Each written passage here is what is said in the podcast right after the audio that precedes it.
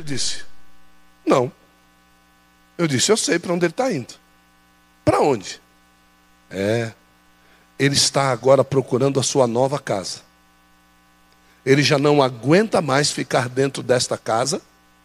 E ele sabe que sem uma casa como essa, ele é vulnerável. Veja só como ele está aqui na minha mão.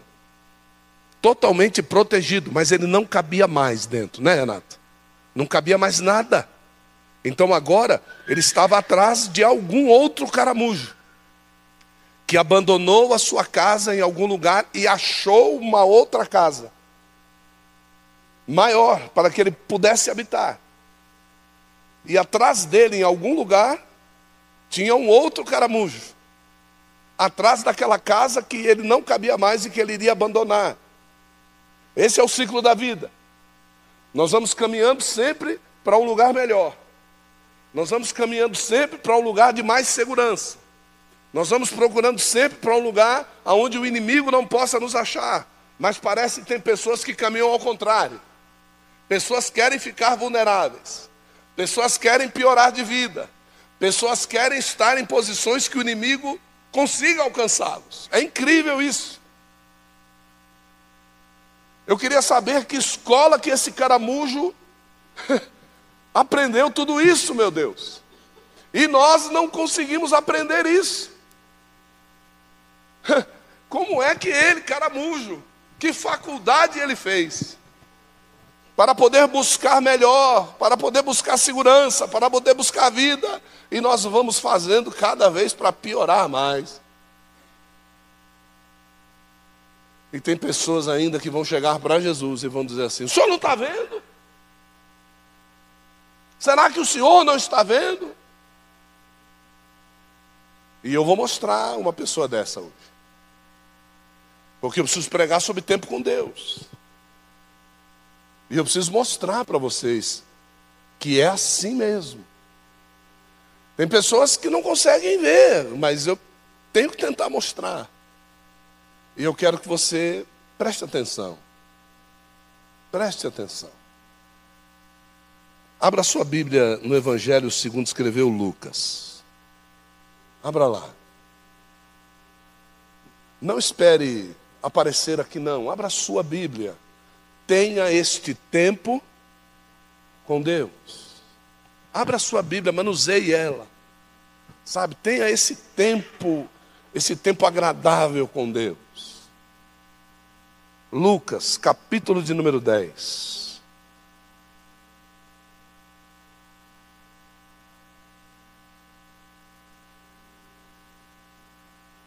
Verso de número 38.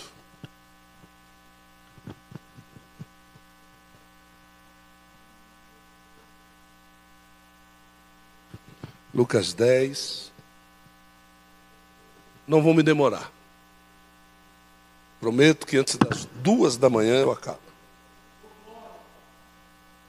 Lucas 10, 38.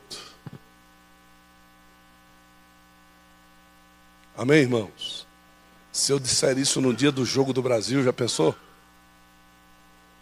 Hã? Jogo do Brasil, nove da noite.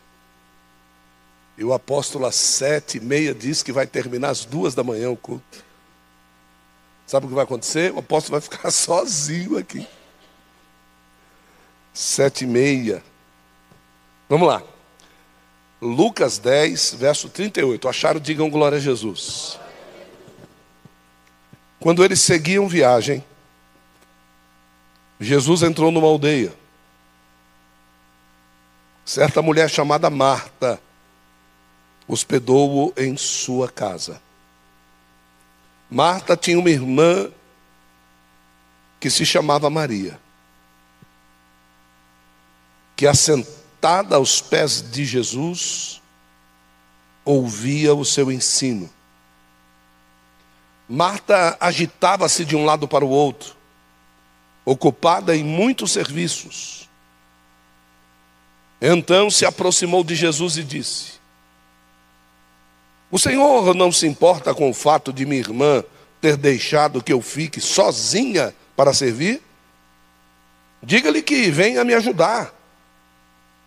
Mas o Senhor Jesus lhe respondeu: Marta, Marta, você anda inquieta e está preocupada com muitas coisas, Marta. Mas apenas uma é necessária. Maria escolheu a boa parte, Marta. E esta parte não lhe será tirada.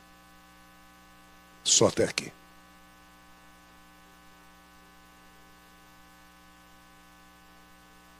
Eu poderia dizer e falar muitas coisas, mas eu vou direto no assunto. Nós não estamos falando aqui numa, numa familhinha, não. Eu estou falando aqui de uma família que era dona de uma aldeia. Uma família que era proprietária de uma cidade. Né? Você pode ver isso no Evangelho segundo escreveu João. Jesus entrou na aldeia de Marta e de Maria. A aldeia era de propriedade delas.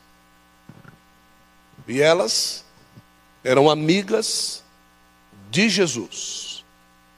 Elas não eram amigas dos discípulos, elas não eram amigas dos apóstolos, elas eram amigas de Jesus. Tanto é que aqui fica muito claro que quem foi convidado para estar na casa delas foi Jesus, não foi nenhum dos apóstolos, nenhum dos discípulos.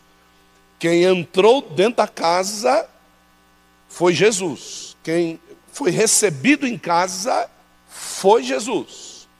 Os apóstolos e os discípulos não entraram. Mas uma coisa ficou muito clara também, que Jesus ele não ficou ali dentro da casa muito tempo. Porque Jesus saiu da casa, porque ele precisava fazer algo importante. Jesus não estava ali buscando guarita, Jesus não estava ali buscando um domicílio para ele dormir, Jesus não estava ali buscando um quarto para ele dormir. Por quê? Porque o discurso de Jesus é: o filho do homem não tem aonde reclinar a cabeça. Se ele não tem onde reclinar a cabeça, então Jesus não estava atrás de hospedagem. Jesus não estava atrás de hospedaria. Então, ele queria ir até aquela casa com outros motivos. Quando Jesus vai na nossa casa, quando Jesus entra na nossa casa, o motivo de Jesus estar na nossa casa não é o conforto da nossa casa. O motivo de Jesus estar na nossa casa não é um quarto com banheiro, não. O motivo de Jesus entrar na nossa casa, na sua casa, não é porque lá tem uma geladeira duplex, não. Não é porque o seu ar-condicionado é inverter. Não, não, não, não. Não é porque na sua sala tem uma TV de 80 polegadas. Não é por isso que Jesus vai entrar na sua casa. Jesus entra na sua casa porque ele precisa fazer algo na sua casa. Enquanto houver coisas para Jesus fazer na sua casa, ele vai querer entrar na sua casa. O dia que Jesus não tiver o que fazer e nem como fazer, você pode ter certeza de uma coisa: você pode clamar o quanto você quiser, Jesus não vai estar na sua casa. Então, a primeira coisa que precisa ficar claro nessa mensagem aqui: Jesus só entra nos lugares aonde ele pode fazer alguma coisa. Repete isso comigo e diga assim: se na minha casa houver algo que Jesus possa fazer, ele lá é bem-vindo, não por mim, mas por ele mesmo. Então Jesus é bem-vindo por ele mesmo, não é bem-vindo por mim. Jesus, ele não quer saber se ele está sendo bem-vindo por você ou não.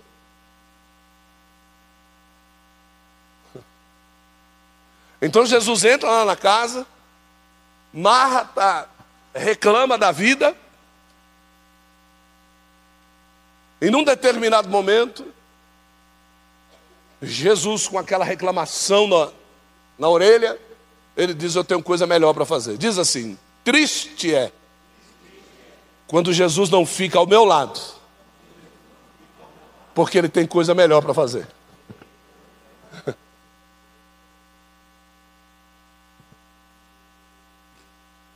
Então Jesus, ouvindo a reclamação ali ó, na orelha, ele sai e vai fazer coisa melhor. Diga, coisa melhor. O que é que Jesus foi fazer? Pergunta para mim, o que é que Jesus foi fazer? Jesus foi ensinar. Porque eu não sei se você sabe que enquanto você reclama, é impossível que você aprenda. É. Quando você reclama, é porque você está querendo ensinar alguém que não está fazendo alguma coisa certa. Por isso que você reclama. Então, toda vez que você murmura, que você reclama, é porque você sabe mais a respeito de um assunto, está querendo mostrar para uma pessoa que aquela pessoa está errada e que você sabe fazer certo. Então o que é que Jesus olhou ali? Que Marta estava dizendo para Jesus: Você não está vendo que você está errado? Você não está vendo que a sua postura é inadequada, Jesus? Jesus, parece que você está cego. Aí Jesus deixou ela falando sozinha, foi lá fora ensinar os discípulos que queriam aprender. Diz assim: quando eu não quero aprender, se tem alguém que não quer ensinar, esse é Jesus. Então ele sai e vai ensinar os discípulos. Diga, Jesus sai e vai ensinar os discípulos. Você sabe quem é a primeira que se joga no pé dele? Maria. Por quê? Porque ela queria aprender. Então só quer ter um tempo de qualidade com Jesus aquele que quer? Ótimo. Então esse mês é o mês que você estará disposto a quê? Ótimo. Então fique sabendo de uma coisa: todas as vezes que você se dignar a se colocar aos pés de Jesus e ter um tempo de qualidade com Deus, Deus vai usar esse tempo para quê? Para te ensinar. E se você aprender, Deus não vai precisar fazer milagre, o milagre vai vir sozinho. Porque os milagres têm que acontecer todas as vezes que você se dignou a não ter necessidade de aprender. E você foi tomando seus caminhos, as suas atitudes, as suas ações, falando aquilo que você queria, no tempo que você achava que era o melhor. Então Deus agora tem que enviar anjos ao teu favor para poder livrar você das burradas que você anda fazendo e que você vai fazer e que você já fez. Então Jesus é muito claro com Marta: Marta, Marta. E eu entendo perfeitamente. Por que, que ele fala Marta? Ele fala Marta com o pé dentro da casa, e o, e o segundo Marta ele já fala do lado de fora. Marta. Porque Jesus saiu rápido dali. Se tem coisa que Jesus não suporta ouvir, é reclamação. Se há uma pessoa que poderia reclamar o tempo todo, era Jesus.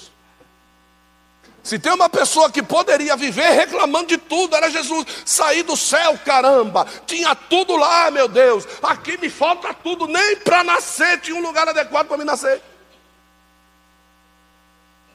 Mas a Bíblia diz que em todo tempo ele não abriu a sua boca. Em todo tempo ele foi como uma ovelha muda, em todo tempo ele foi obediente, em todo tempo ele foi resignado, em todo tempo ele foi humilde. Em todo tempo ele honrou, em todo tempo ele foi verdadeiro, em todo tempo ele defendeu.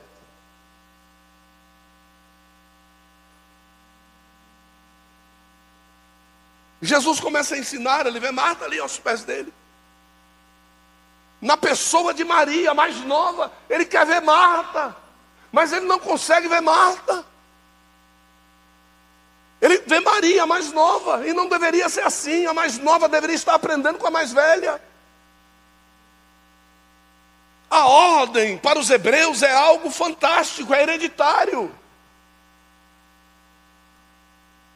Quando você vai ver lá na ressurreição de Lázaro, que não foi descrita por Lucas, da forma como João descreveu, você vê João, olha só, você vê João descrevendo as pessoas de uma forma diferente, Tom. Você nunca viu isso na Bíblia. Porque João era o discípulo do amor. Diga assim, João era o discípulo do amor. Então, quando João vai descrever a pessoa desses três irmãos, você percebe quem era quem. Porque você sabe que o amor, irmão, não tem dificuldade para nada. Sim ou não? O amor não tem dificuldade para nada. É a descritiva lá de 1 Coríntios. O amor tudo sofre, o amor é, passa por cima de tudo, o amor tudo, é, tudo. É. Mas você vê João, cara, o discípulo do amor. A Bíblia chama João do discípulo a quem Jesus amava. Meu Deus do céu, hein? Você quer ver um negócio? Vamos lá, vamos lá, João. Abre lá, abre lá, abre lá, abre lá, abre lá. João 10, João 10.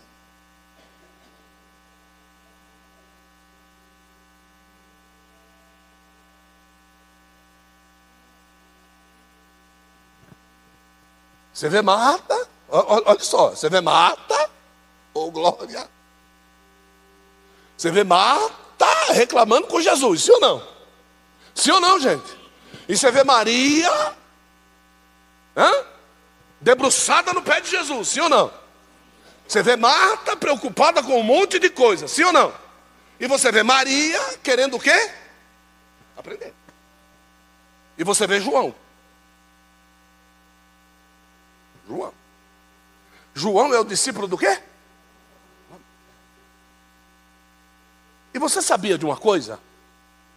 Que se você não lê a Bíblia corretamente, você não consegue identificar as coisas. Você sabia disso aí? Você sabia que quem ama tem ciúme? Sabia ou não? Hã? Quem tem ciúme do maridão aí? Quem tem ciúme? Deixa eu ver. Deixa eu ver. Quem tem ciúme do maridão? É ciúme. Ciúme do esposo. Quem tem ciúme? Quem tem ciúme ama. Não vem com conversa fiada. Não tem ciúme. Quem é que tem ciúme do maridão aí? Deixa eu ver. Isso aí. Quem é que tem ciúme da maridona? Quem é que tem ciúme da maridona? Oh, glória. Aleluia. É. Por quê? Olha, olha só, Sammy. Ó, olha. Quem tem ciúme, você acredita que Deus tem ciúme de nós? É, a Bíblia diz: Deus tem ciúme de nós. Ah, ciúme é coisa do capeta, só se for na sua terra, seu infeliz. É. Ciúme, ciúme é o amor à distância. E esse negócio que a minha mulher tem que eu não posso fazer nada, isso é demônio. Isso é cão. Viu? E eu falo de boca cheia, é cão.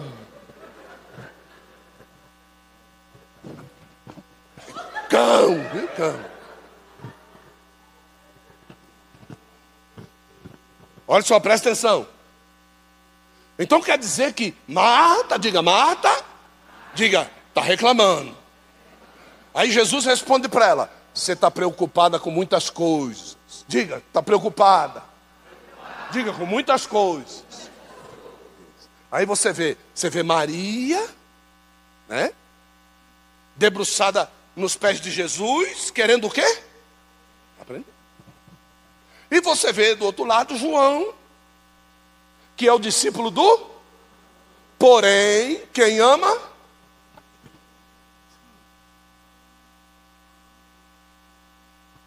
Ninguém disse para você nunca que João era ciumento, né?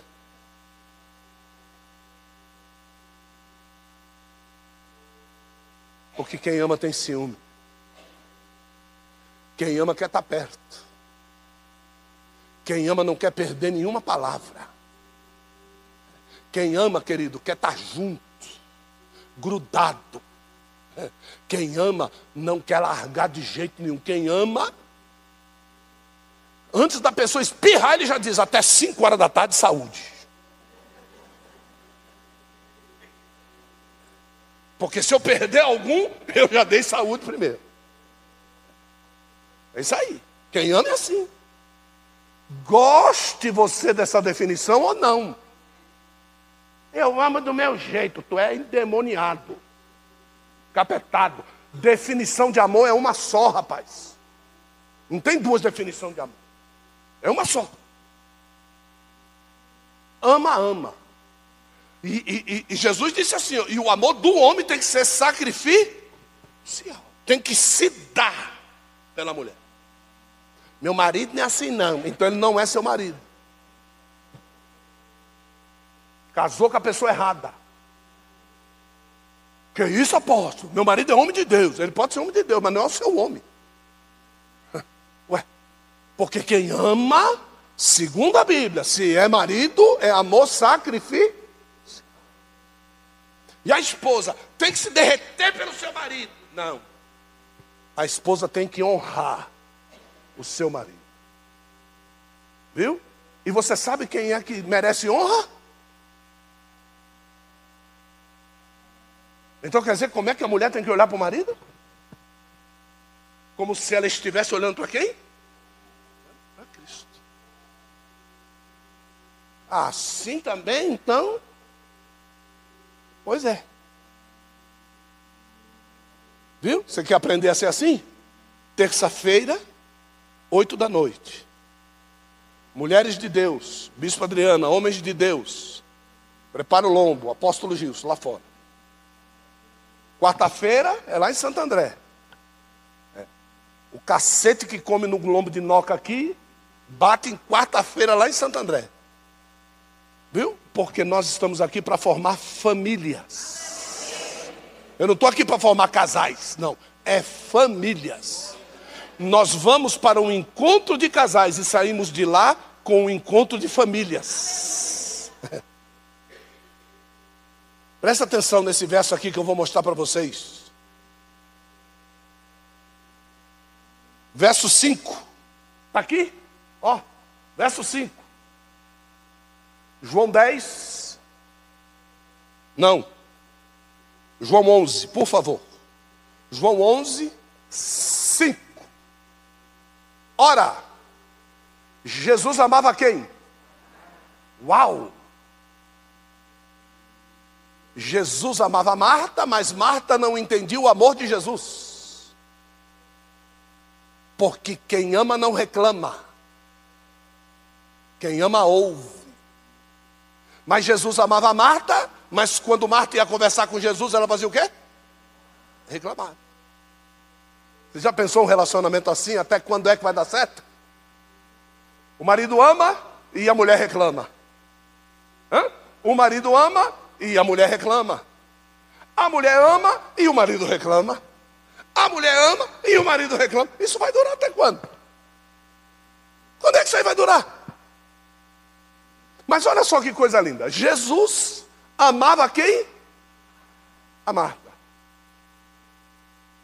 Como era o nome da irmã de Marta? Ué. Por que será que ele não botou o nome de Maria?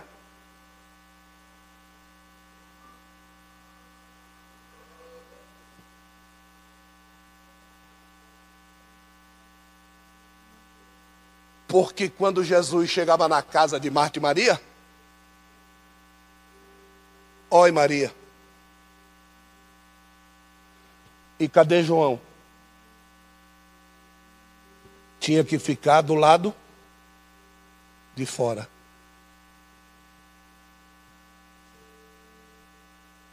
Você sabia que o teu amor tem que vencer barreiras para ser amor?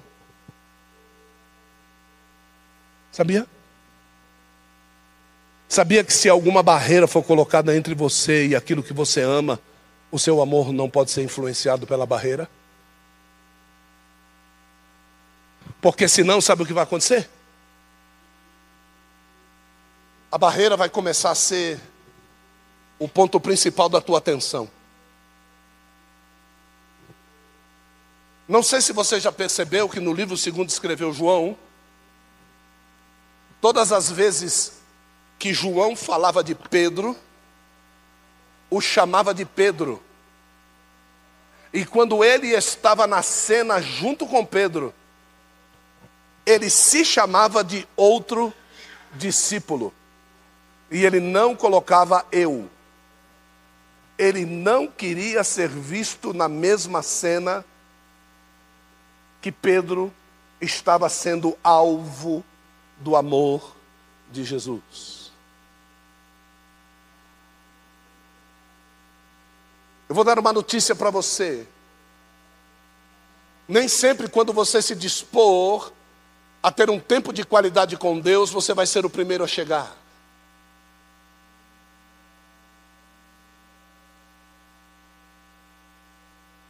Nem sempre você vai conseguir sentar-se nos primeiros lugares.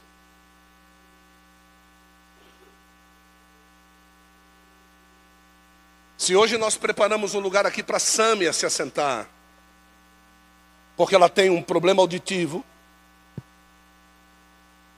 ela tem que honrar essa nossa atitude. E Sâmia tem que chegar antes do que todo mundo. Para que quando ela chegue, ela encontre lugar de honra preparado para ela. Porque às vezes eu acho que as pessoas começam a dever favores para mim. Amor não é dívida. Ninguém ama por causa de dívida. Você não deve amar Jesus depois da cruz. Você tem que amar Jesus antes da cruz. Depois da cruz você não vai achar Jesus. Você vai achar Cristo. Só que o Cristo de depois da cruz, ele só vai ser revelado se você cumprir o que Jesus antes da cruz, pediu para que você fizesse por amor. Então, se antes da cruz, o tome a sua cruz e me siga, não for cumprido, você não vai achar Jesus após a cruz e muito menos Cristo após a cruz. Então, Jesus ele está querendo dar uma lição a eles aqui. E essa lição fica muito clara porque Jesus em nenhum momento disse aqui: Marta, você é minha amiga. Maria, você é minha amiga. Mas a respeito de Lázaro, Jesus disse: Ele é meu amigo. Ninguém, você não ouviu ninguém dizer, olha como Jesus ama a Marta e olha como Jesus ama Maria, mas você ouviu as pessoas dizerem, olha como ele ama Lázaro porque Lázaro era seu amigo. Eu quero que você entenda o seguinte: que quando nós nos dispomos a ter tempo de qualidade com Deus, nós não devemos ter outro objetivo paralelo enquanto este tempo estiver em vigor. Eu vou repetir: quando você se dignar a ter um tempo de qualidade com Deus, você não deve ter outro tipo de preocupação que possa interferir nesse tempo que você determinou e você se dignou a ter com Deus. Eu já vi muitas pessoas dizerem assim: eu tenho uma agenda com Deus hoje e eu vou orar. E essas pessoas, no meio do período de oração, param a oração para atender um telefone param a oração para poder sair, param a oração para poder tomar um ar. Eu vou dizer a você que Deus não recebeu o período que você estava com Ele.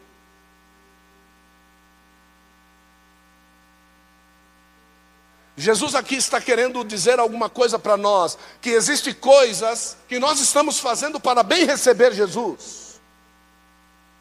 Porque Marta, ela está totalmente preocupada aqui porque Jesus estava chegando na casa dela. E ela está limpando aquela casa toda para que Jesus seja hospedado. Mas tudo isso não substitui um tempo de qualidade onde Jesus nos ensina. A, a, aquilo que, que Marta disse para Jesus é muito claro. O Senhor não se importa com o fato. Ele está dizendo, já está acontecendo. Marta está dizendo, já está acontecendo. É um fato. E contra fatos não há argumento. Então está acontecendo. Você não está percebendo? Que eu estou aqui, de busanfa para cima, de vassoura, correndo para um lado e para o outro para receber bem você. O senhor não vai falar para ela vir até mim? Você acha que Jesus vai dizer para alguém parar o que está fazendo de adoração parar com ele para te ajudar a fazer alguma coisa?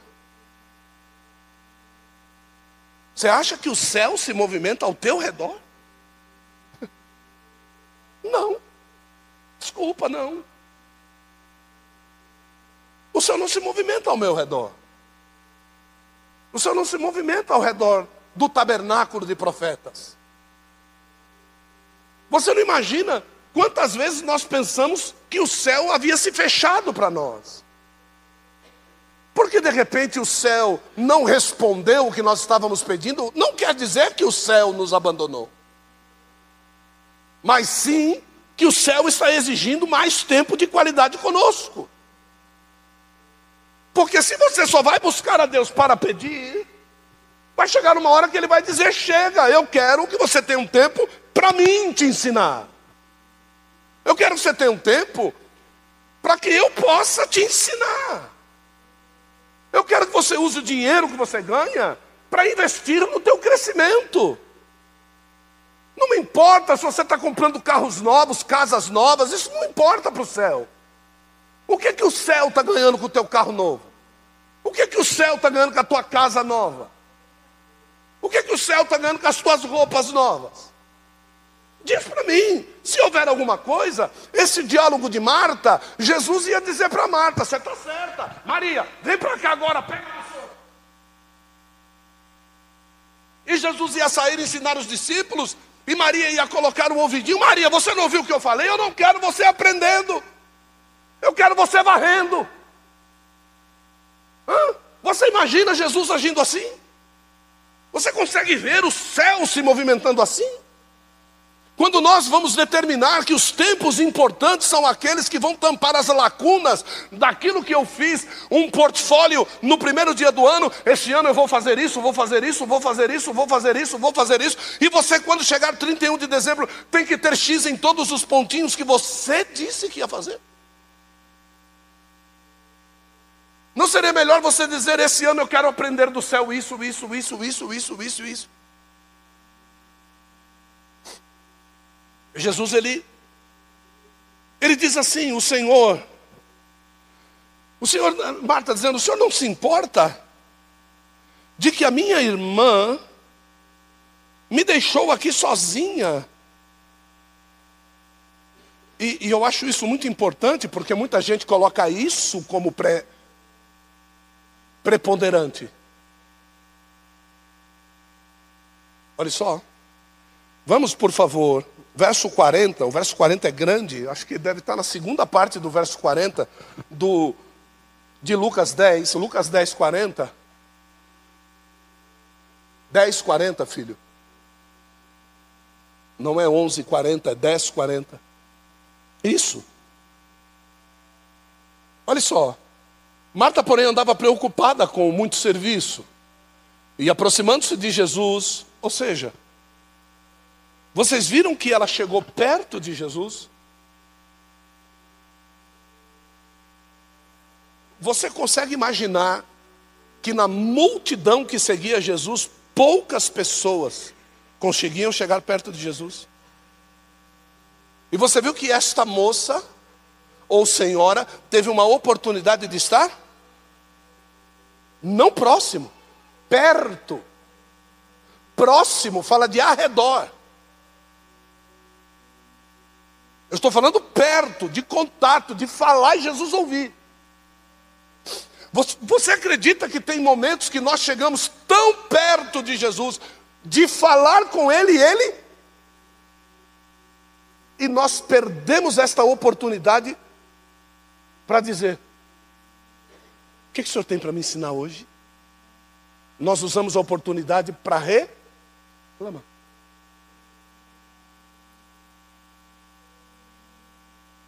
E ela disse assim: Não se te dá que minha irmã me tenha deixado só, só ó, me tenha deixado o quê? Pelo amor de Deus, me tenha deixado o quê?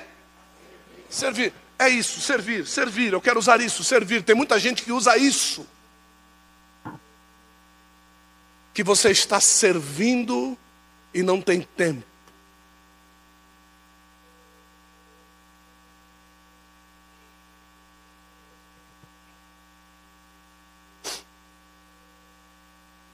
Jesus um dia disse: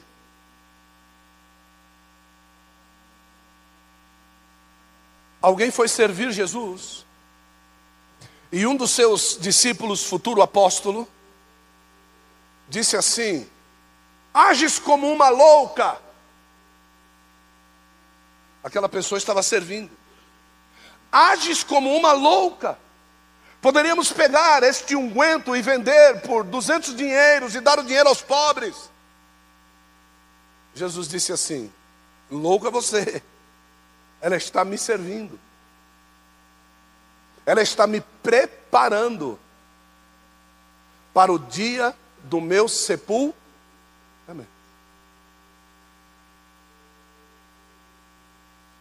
Como é terrível nós não estarmos aonde nós deveríamos estar, ou nós estarmos no lugar e porque outras pessoas estão próximas, nós simplesmente acharmos que o fato de nós nos afastarmos vai fazer Jesus ter atenção chamada ao nosso respeito. Sabe aquela criança que ela está próxima de você, aí você dá atenção para uma outra criança, e aquela criança faz bico, porque você deu um abraço na outra criança. E aí você, de uma forma burresca, para de abraçar a criança e vai fazer carinho nela. Você sabe o que você acabou de criar? Hã? Sabe o que, que nós pais criamos? Aquela criança que chora a noite toda, sabe? Porque a primeira vez que ela chorou, você levantou correndo e foi lá. E ela descobriu que ela tem uma sirene na boca. Que quando ela dizer, ah! o pai, oh meu filho, meu filho, meu filho, pronto, acabou, acabou, acabou sua seu sossego acabou.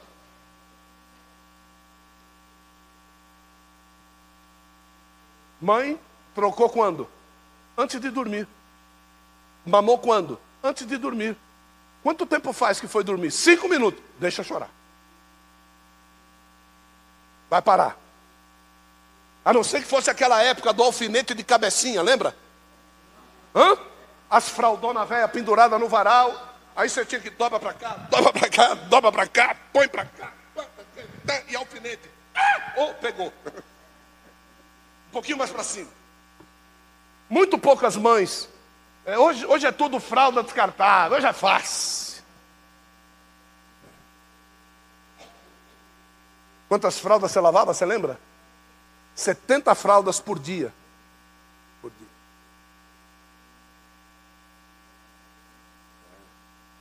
E as mães reclamam hoje. Reclamam hoje. Ah, Conceição, quantas fraldas você chegou a lavar um dia? Rosângela, qual é o seu sobrenome, Rosângela? Ou você quer que o Vanderlei Cardoso venha aqui e diga Conceição?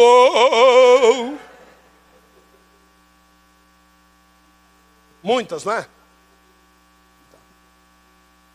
E hoje está lá o negão, cheio das, dos cabelinhos na régua, e reclamando da vida, né? É isso aí. A gente não, não, não, não, não entende isso aqui. Por quê? Porque a, a gente quer a atenção do céu. Você quer a atenção do céu? Faça por merecer. Olha só, Satanás vai para a presença de Deus e ele chega e ouve de Deus assim: Você viu meu servo Jó? O que que Jó estava fazendo com o céu? Chamando atenção. Hum? Daniel, Daniel, pega Daniel. Daniel entra lá, ó, naqueles dias terríveis de jejum lá que ele passou.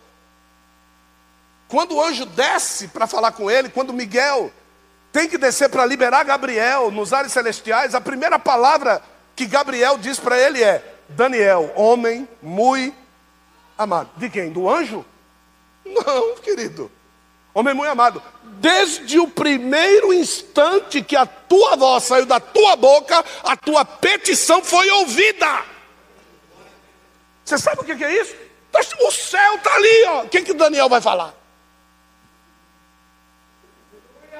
Mas ele não fica, eu quero atenção, eu quero atenção. Não, não. A atitude dele chama a atenção dos anjos.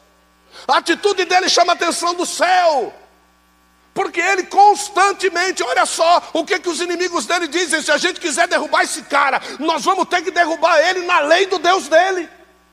A única forma é derrubar ele na lei do Deus dele, porque em outra coisa nós não vamos conseguir derrubar. Tudo que esse cara faz, o céu bate palma para ele. Agora, onde foi que ele aprendeu? Aprendeu no presságio junto com os pais. E Daniel, queridos, nasceu na Babilônia. Então, pais tementes a Deus foram levados para a Babilônia. E lá em Babilônia eles não se renderam, ensinaram Daniel no caminho que ele devia andar. Quando você for orar, abra a janela para Jerusalém, vire a tua face para lá. Existe uma promessa, Daniel, que todas as vezes que uma oração for feita, Deus responderá essa oração de Jerusalém. Ele aprendeu, alguém ensinou para ele. E quando Deus quer nos ensinar, nós temos mais coisas para fazer. Nós temos outras coisas para fazer. Sabe o que vai acontecer com você? Clama, clama, clama, se cansa e começa a reclamar.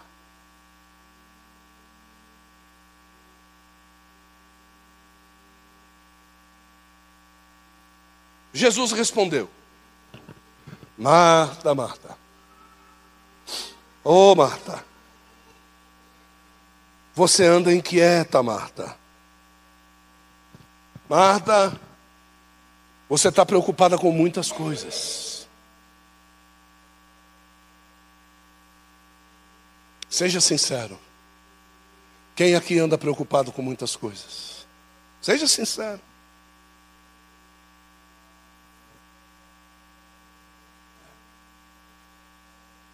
Uma só é a que você deveria se preocupar. Maria escolheu se preocupar com a melhor entre todas as coisas. Ele não disse que Marta estava errada, mas ele disse que dentre todas as coisas, Maria escolheu a melhor para naquela hora se preocupar. Deu para você entender, sim ou não? Então Jesus não está dizendo para você que você não deve se preocupar. Não, mas ele está dizendo que tem hora para tudo.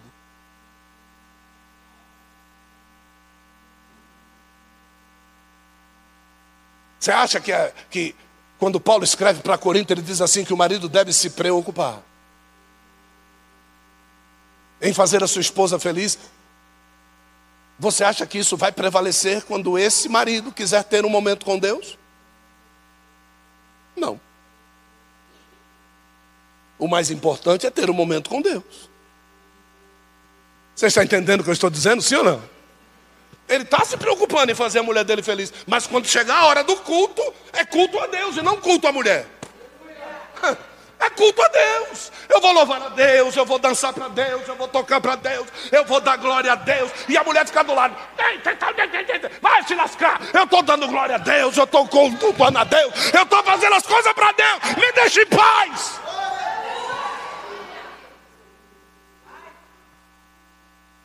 Olha para a pessoa do lado e diga assim: Entendeu, meu amor? Aleluia.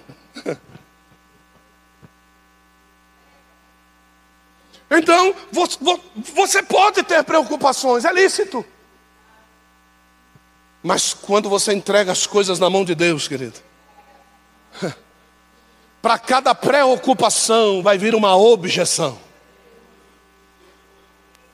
E a objeção foi essa que Jesus fez para Marta: Marta, por que é que você está preocupada?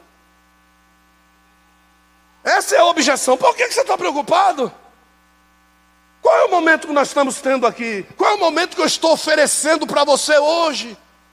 Qual é o momento que eu estou oferecendo para você nesta minha visita na tua casa? Ah, o senhor está oferecendo um momento que eu vou ter comunhão contigo, então larga a vassoura, larga pá. E se eu reclamar de alguma coisa, vai lá e faz. Mas eu vim aqui não foi para reclamar, eu vim aqui para te abençoar, mulher. Eu vim aqui para curar as tuas mazelas, as tuas dores.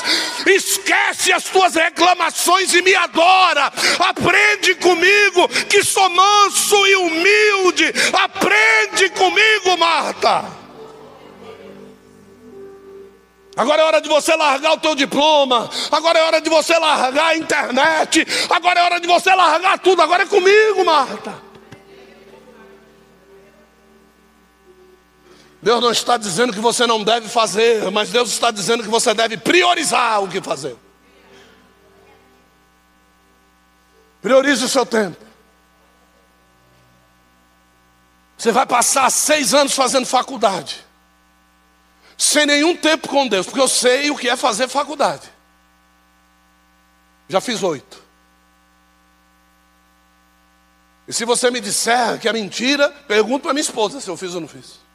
Pergunto a minha esposa se ela ficou, me perdoe, me perdoe você aí da internet, tá? Se ela ficou me enchendo o saco, porque eu estava estudando. Vai lá perguntar para ela. Você fica aí agora só em cima desses livros. Eu já não estava mais casado, filho. Porque eu sei por que é que eu estava em cima dos livros. Eu sei quem é que me mandou debruçar em cima dos livros para mim desembruçar de cima da cocaína. Eu sei quem foi que mandou eu me entregar, entregar toda a minha inteligência para Deus, para que eu não fosse inteligente para o tráfico, para que eu não fosse inteligente para o roubo, para que eu não fosse inteligente para o assassínio, mas para que eu fosse inteligente para salvar vidas, para libertar da mão de Satanás. Eu sei quem foi que me chamou. E é por isso que ele me deu uma esposa na medida.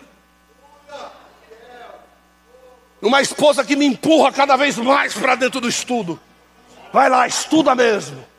Vai lá, estuda mesmo. Para você não ficar falando besteira como nós estamos ouvindo por aí. Para você não dizer para o povo vir para a igreja, eu vou falar. É, para você não ficar dizendo para o povo vir para a igreja porque tem pó de ouro na igreja. Para você não ficar falando para o povo vir ver a tua roupa nova na igreja. Você está aqui nessa noite porque Deus quer te centrar em Cristo. É por isso que Ele te trouxe aqui. Ele vai te descentralizar daquilo que você acha que é o, o ápice, o vórtex, o principal, a, a cereja da Indonésia da tua vida. Deus vai te trazer para o aprendizado. Não adianta você terminar a sua faculdade. Tem gente aqui que terminou faculdade, tem outros que estão terminando. Presta atenção no que eu estou falando. Tá? Que é para depois que terminar? Cadê a porta aberta?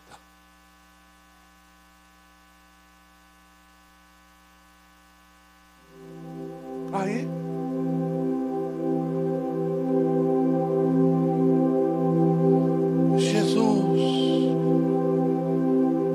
Senhor sabe que eu sou teu servo. Na hora dessa oração, o cabelo de Deus. Seis anos não leu um capítulo da Bíblia. Sabe tudo a respeito de engenharia, de culinária. Sabe tudo a respeito de safadeza. Sabe tudo a respeito de tudo. Se eu abrir a porta, vai decolar. E agora precisa de mim? Agora? Que isso, velho? Que é isso? O negócio é tão sério, Adriano. Estou vendo a Adriana ali assentindo com a cabeça. Eu tenho um amor tão grande por esse casal, irmão. Porque eu lembro o dia que nós sentamos ali não era aquela taça, era outro banner que tinha ali. Nós sentamos naquela cadeira, onde o irmão Marcos está sentado ali, e eles começaram a falar do catolicismo deles. E eles vieram me dizer que tinha um, um pastor que roubou ele. Não roubou pouca coisa, não. Na época era cinco carros, né? É, quantos?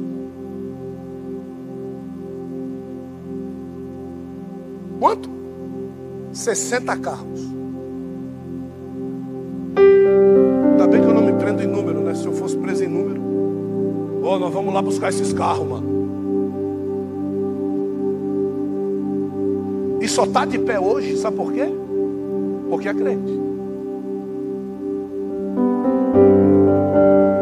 Deus não devolveu 60 carros para ele. Deus devolveu uma holding na mão dele.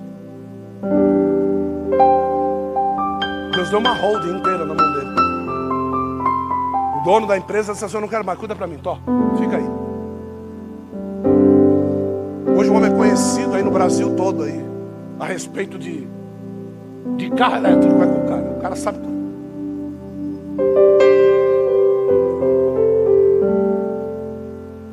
E eu me lembro bem, por isso que eu amo. Eu estou vendo ele assentindo a, a cabeça ali e eu me liguei em algo aqui. Que tem pessoas que elas não vão precisar estar aqui em cima. Não vai precisar estar. Ela vai precisar estar na presença de Jesus. Porque tem gente que anda em cima dos altares e que não está na presença de Jesus. Então estar em lugar de evidência não é nada diante dos céus. Não é nada diante dos céus. Agora, estar na presença de Jesus é lugar de evidência, não somente no céu, mas na terra e também debaixo da terra. Então, tem, tem, tem coisas que você precisa aprender a discernir e a decidir. Então, quando Deus te oferecer uma oportunidade de ouvi-lo para aprender, irmão, pelo amor de Deus, não negue isso. Eu quero aprender. Você quer aprender? Deus vai te ensinar, cara. Deus vai te ensinar, meu irmão. É até uma redundância. Nós temos uma faculdade de teologia com a palavra que é pregada aqui. É uma redundância. Às vezes eu mesmo fico perguntando para Deus, e precisa ter? Aí o Senhor já me disse umas 15 vezes, e eu acho que Ele vai dizer hoje a 16 quando eu for orar. Ele vai dizer assim: é disciplina. Você tirar dinheiro do seu bolso, você sentar dentro de uma sala se achando. Quando muitas vezes o professor está dizendo coisa que você já sabe, mas você está lá, sim senhor, sim senhor. Você sabe o que Deus está dizendo para você? Ele está dizendo assim, da mesma forma que você está fazendo, eu vou colocar pessoas diante de você um dia. Porque você não consegue ter nada na vida sem antes ter semeado. Se você tem chamado de pastor filho, seja pastoreado primeiro. Se você tem chamado de profeta, ouça aquilo que um dia ele teve que levantar um menino no meio do povo para dizer: creia nos seus profetas. Porque tem profeta que não acredita em profecia de ninguém, tem mestre que não aceita estudo de ninguém. Tem pastor que não aceita pastoreio de ninguém. Tem apóstolo que não coloca o seu ministério debaixo do ar de ninguém. Tem algumas coisas que nós precisamos entender. E Maria ficou com a melhor parte. Ela sentava para aprender. O que é que você vai fazer com tudo aquilo que você aprendeu se não tiver ninguém para te ouvir? O que é que você vai fazer com tudo aquilo que você aprendeu se não tiver ninguém para adquirir o serviço que você tem para prestar? Você pode ser o melhor. Vou dar um exemplo aqui da Vânia do Jesus. Você pode ser o melhor vendedor do ramo imobiliário. O que, que você vai fazer? Se as pessoas sempre que chegarem no lugar, compra com o cara do lado. Aluga com o cara do lado. O que, o que vai adiantar? Você ser o melhor.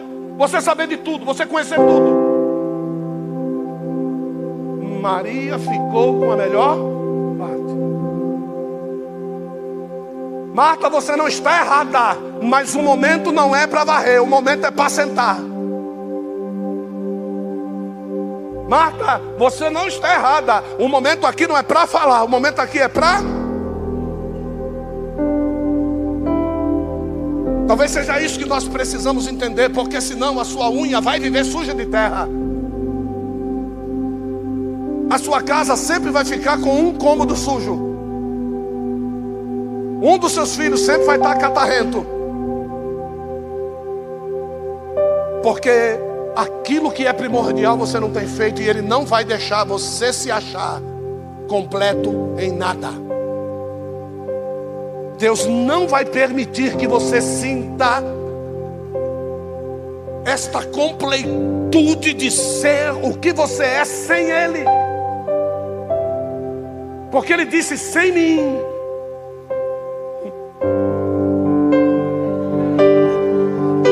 Quer dizer, apóstolo, que até aquilo que eu acho, pois é, até aquilo que você acha que está perfeito, está errado sem Ele, está imperfeito sem Ele, não presta sem Ele. Você não vai lugar nenhum sem Ele, você não vai andar sem Ele, não vai respirar sem Ele. Você deita hoje e não levanta amanhã sem Ele.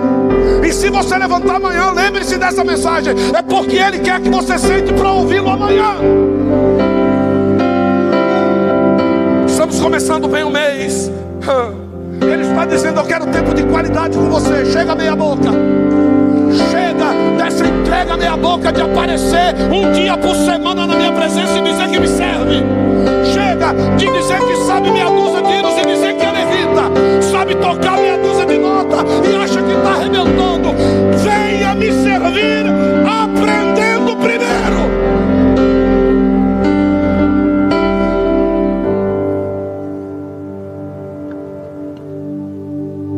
Nós não entrarmos por um funil como esse com Cristo, você pode ter certeza de uma coisa: o diabo vai fazer você ser dependente dele. Se você não resolver ser dependente na majoricidade da sua vida espiritual, o diabo vai te fazer ser dependente dele. É impossível servir a dois senhores ao mesmo tempo. Ou você há de agradar a um e entristecer o outro, ou você há de agradar o outro e entristecer a um. Qual é o seu maior objetivo? Ganhar dinheiro. Serve a mamão. Qual é o seu maior objetivo? Ser dono do meu, do meu empreendimento. Serve a Jezabel. Você vai dizer a quem é que você serve. Nas entrevistas com o céu, você vai dizer a quem é que você serve. Até chegar no dia de você encontrar alguém na fila e dizer: Qual é o seu maior sonho? Ser servo do Deus vivo. Aí vai dizer: Então, meu filho, você vai ter tudo na sua vida. Por quê? Porque nada é impossível para o Deus que você serve. Nenhuma das coisas impossíveis chegará e baterá na tua porta. Eu quero ver o que você vai fazer. Não, não, não. Eu nunca vi um justo mendigar o pão e a sua descendência passar fome. Todas as coisas são acrescentadas àqueles que buscam o reino de Deus. Em primeiro lugar é a sua justiça. Você precisa saber o que você vai responder na entrevista. E é justamente por isso que o próprio Jesus conta uma outra parábola dizendo assim: é como aquele homem que foi construir. E as pessoas passam e dizem assim: não soube fazer as contas. Bastava-lhe um prédio de dois andares, lançou estrutura para 30, parou no primeiro andar. Ou então aquele outro, que Deus o abençoou de uma determinada forma. E ele disse: Vou destruir os meus silos, vou construir maiores, porque esse ano a colheita vai arrebentar. Aí a voz do céu brada e diz: Tolo. Como você pode pretender ou pretensionar o dia de amanhã? E se a praga tomar conta da tua plantação? Será que os dois silos que você tem não lhe bastaria?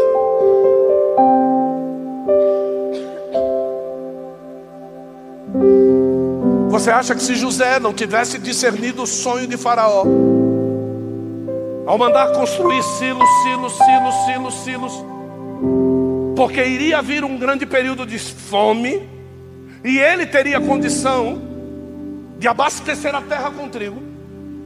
Você acha que se esse sonho não tivesse sido discernido, Faraó daria orelhas a José? Mas o grande problema não é ele ter discernido E o grande problema não é Faraó ter dado orelhas para ele. O grande problema é que José quis sair da prisão. E Deus disse para ele: Não vai sair. Você sabe quantos anos José ficou na prisão? 14 anos. No segundo ano, sabe o que foi que ele disse? Quando o Faraó for conversar com você, fala de mim para ele. Manda ele me tirar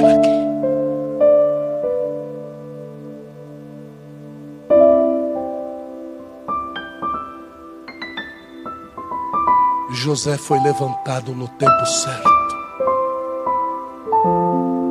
porque passou pela prova que tinha um tempo certo.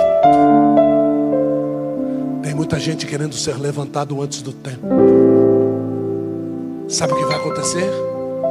Quando o Faraó for te ouvir, ele não vai acreditar em você, e ele vai mandar cortar o seu pescoço, como fez com o padeiro. Mas no tempo certo, quando o Faraó te ouvir, quando você receber a pintura de um egípcio, quando você receber o anel da autoridade na mão, você vai dizer assim: se precisasse passar mais 14, eu passava. Porque o tempo de cantar chegou.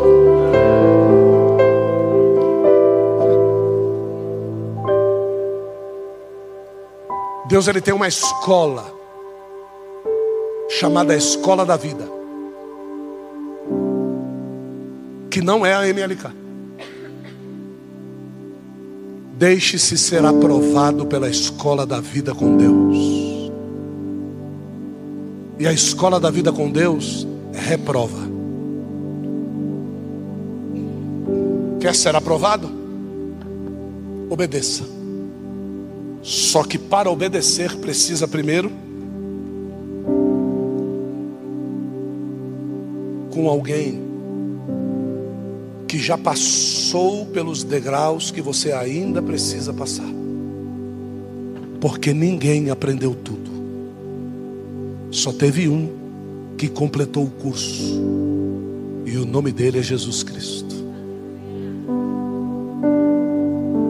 Nós ministramos essa semana, essa aula eu não dei aqui, porque a revelação da aula veio de quinta para sexta. Eu ministrei em Santo André. Quando Jesus encontrou-se questionando a si,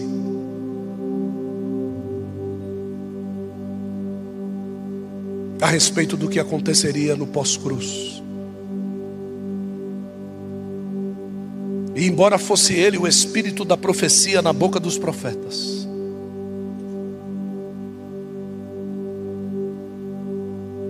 as perturbações trazem o esquecimento da verdade. Deus já falou com você a respeito do que Ele tem na sua vida. Mas as tribulações fazem com que você esqueça as verdades que Deus já falou para você.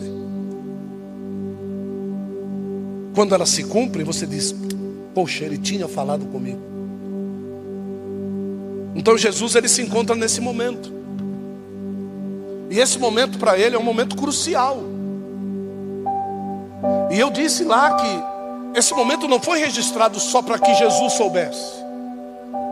Porque ele foi registrado no livro de Deuteronômio, ele foi registrado no livro de Levítico, ele foi registrado no livro dos profetas e ele foi registrado nas cartas de Paulo. Então tem um segredo aí. Ele foi registrado no livro de Levítico para quem estava saindo do Egito. Esse povo foi desobediente e morreu no deserto. Deus anunciou de novo no livro de Deuteronômio para aqueles que estavam saindo do deserto. Depois esses saíram do deserto e conheceram um homem segundo o coração de Deus como rei de Israel. Então agora já é uma nova prática de serviço a Deus. Então esses precisavam ouvir pela boca dos profetas. Depois chegou Jesus. E Jesus entrou em tribulação. Então Jesus não podia discernir o futuro, mas ele tinha o presságio de tudo aquilo que foi dito no passado, por intermédio dele mesmo. E tem coisas que nós já pregamos para as pessoas, e quando nós vamos passar pela tribulação, parece que nós esquecemos do que nós pregamos.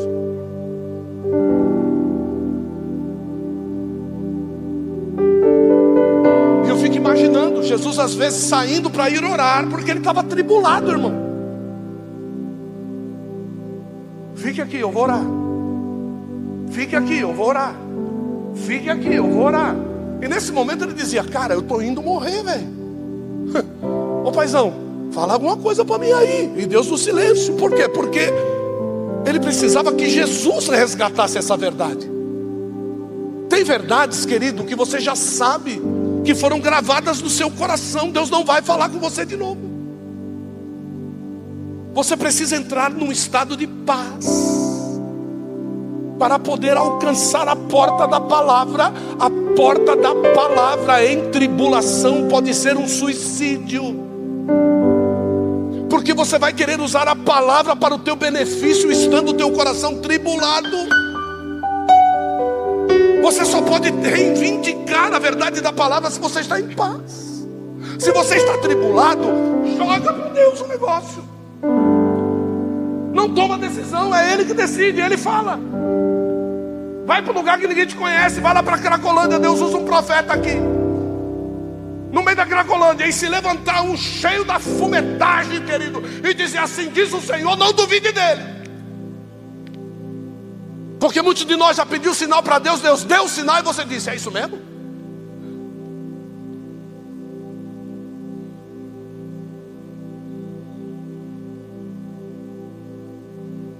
Gideão, né? Aqui o chumaço de ovelha sobre a rocha. Quero saber se é o Senhor que está falando comigo. Vou entrar na minha cabana, eu quero ouvir barulho de chuva torrencial que molhe tudo, menos o chumaço de lá. No outro dia de manhã, Gideão sai da tenda, aquele barulho de chuva a noite toda, relâmpago para um lado para o outro, trovejando. Ele chega lá no lugar e fala: Você quer ver que não é Deus está falando comigo? Ele vai lá, Marcelo, em cima do chumaço. Ele olha para a relva, tudo molhado, poça de água para todo. Vamos fazer o seguinte. Está aqui o chumaço. Que chova de novo. Mas que amanhã só o chumacinho esteja molhado e o resto tudo sequinho.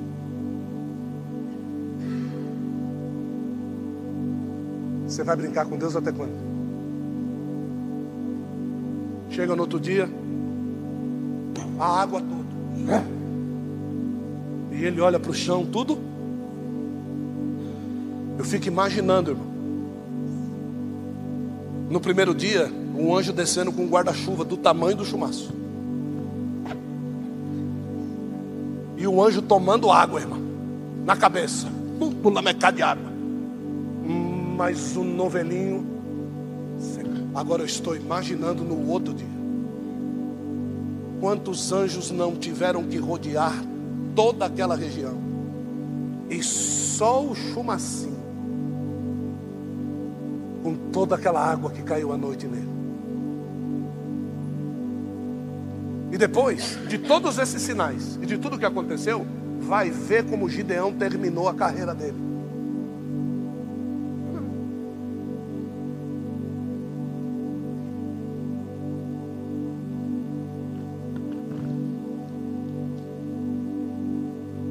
Quando Lázaro morre, Jesus espera os dias e chega no quarto dia. Ele está chegando. E Marta está entre a aldeia e o sepulcro. Então Jesus está chegando e Marta o para. Marta o para e diz assim: Senhor, se o Senhor não tivesse se atrasado, meu irmão não tinha morrido.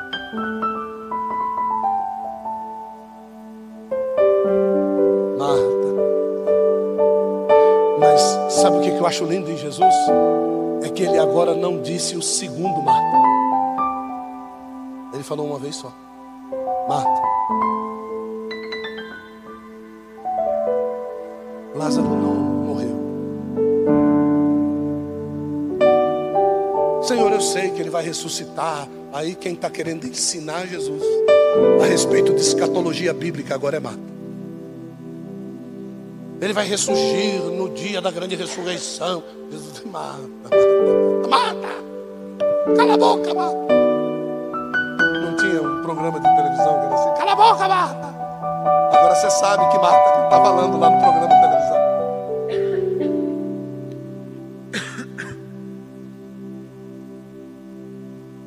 Aí Marta sai correndo, gente.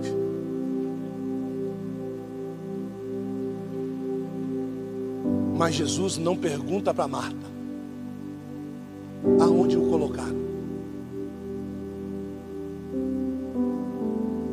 Por que será que Jesus não pergunta para Marta aonde Lázaro estava enterrado? Será que ela tinha mais coisas para fazer durante o sepultamento do irmão e ela não sabia?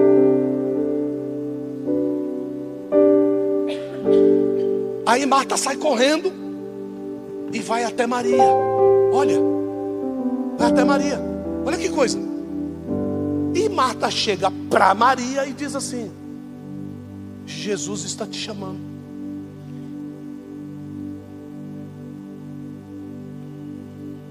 Vai lá falar com ele. Sabe por quê? Porque Marta não tinha essa intimidade com Jesus. Mas tem uma coisa interessante: é que, mesmo Marta não tendo esta intimidade com Jesus, Jesus amava a Marta. Mesmo você não sendo essa pessoa de oração, mesmo você não sendo essa pessoa que queira aprender, Jesus ama você. Faz acepção de pessoas. E quando Maria fica sabendo que Jesus chegou ali, meu e uma mentira lhe é contada, porque você não vê no texto que Jesus disse: Cadê Maria?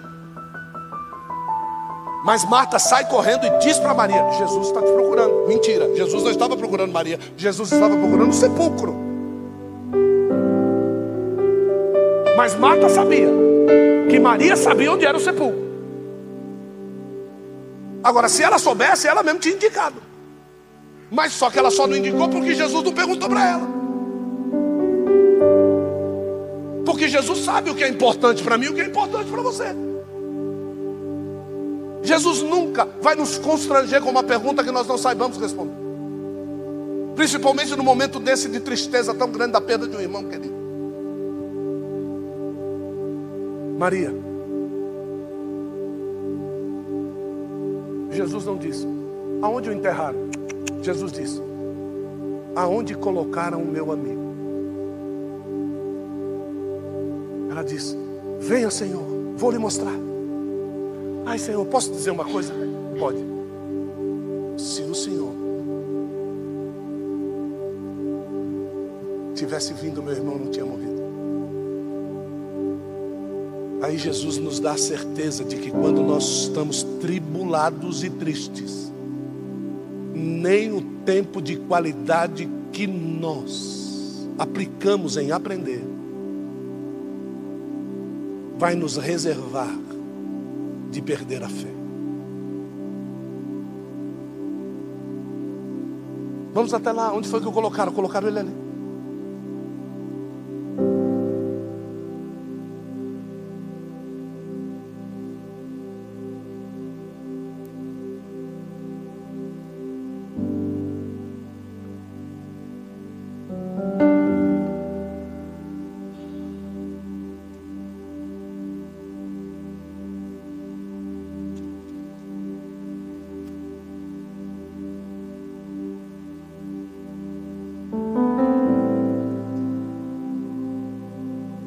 capítulo 11 de João.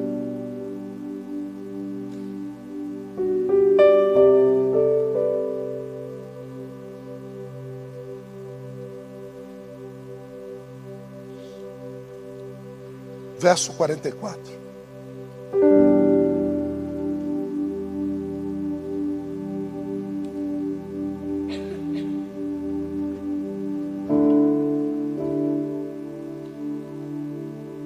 Saiu o que estivera morto,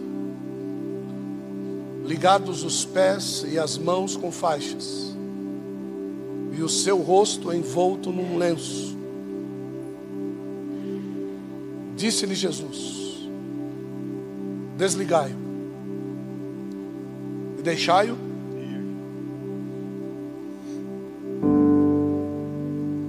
João estava lá. E João não descreveu para onde Lázaro foi.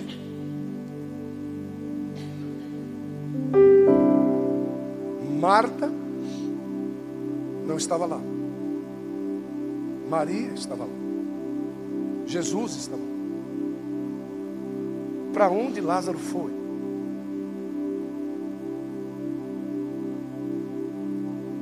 Essa resposta é a seguinte: quando viram Lázaro, algum tempo depois, assentado na mesa, ao lado de Jesus, intentaram matar também a Lázaro, da mesma forma como queriam matar a Jesus. Para onde Lázaro foi? Para o lado de Jesus.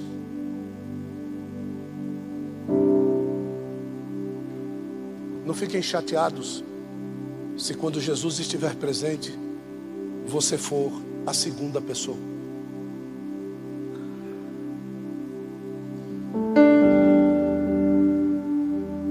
fiquem felizes,